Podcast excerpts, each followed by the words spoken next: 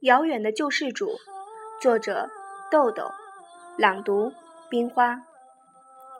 第三章一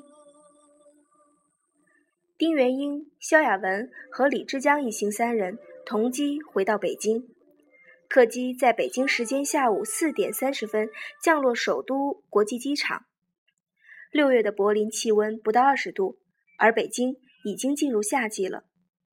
私募基金的刘会计师和正天商业大厦的马主任都已经提前在机场等候，开来了三辆汽车。刘会计师开的是私募基金的那辆克莱斯勒 V 六轿车，现在已经换成了临时牌照。马主任带来了两辆车，一辆奥迪 A 六是正天商场的公车，一辆宝马七三零是韩楚风的私人车。马主任三十多岁。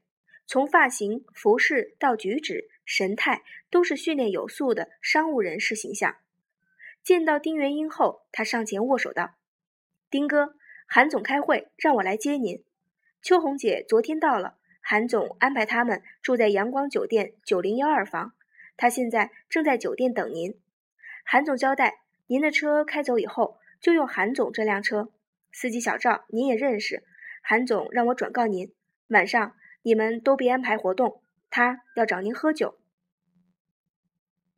丁元英点点头说：“行，你带志江回去，我们去酒店。”丁元英换上了克莱斯勒车，肖亚文开车，他把一提包唱片和一只小皮箱放到副驾驶的座位上，刘会计师和丁元英坐在一起，黑色宝马空车跟在他们身后，三辆车驶离机场。刘会计师四十多岁，个子不高，秃顶，戴一副深度近视眼镜。他从公文包里拿出一个文件袋，说：“丁总，汽车的过户手续带来了，都在袋子里。两台电脑装在后备箱里。”丁元英接过文件袋，抽出文件看了看。刘会计师从公文包里取出几张报表、记录和一沓现金，一一解释道。接到你的电话后，工资就全部发下去了。这是工资表。肖助理的年薪二十万元存入银行，刚才已经把存单交给他了。七台电脑装在这车里，两台办公室还有五台。办公用具的清单都在这里。账上的钱支付完工资、房租、水电、物业管理之后，还剩余六千三百元，都取出来了。现在只有两笔账不清楚。一笔是肖助理上个月支取的三万元还没报账，一笔是这次去柏林的费用。另外这几天一共有十四个人来找你，这是记录。丁元英接过文件和现金说：“肖助理支取的那笔钱我知道，这些账不用管了。待会儿你和肖助理坐那辆车去办公室把财务交接一下，然后送你回家。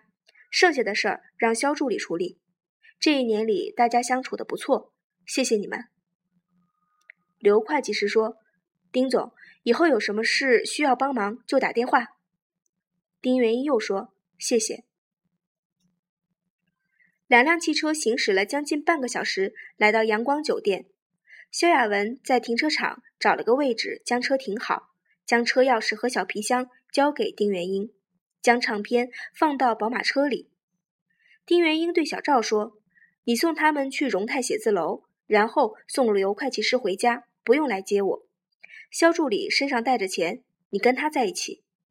接着，他将两万美元交给肖亚文，说：“你先去银行把这两万美元兑换了，再去交接财务资料，然后联系搬家公司，把文件和值钱的办公用具送到我那儿的地地下室。你先办着，我处理完这边的事儿就过去。”肖亚文接过美元，说：“我刚发薪，用我的钱换吧。”丁元英说：“行。”刘会计师和肖亚文上了小赵的车，办事去了。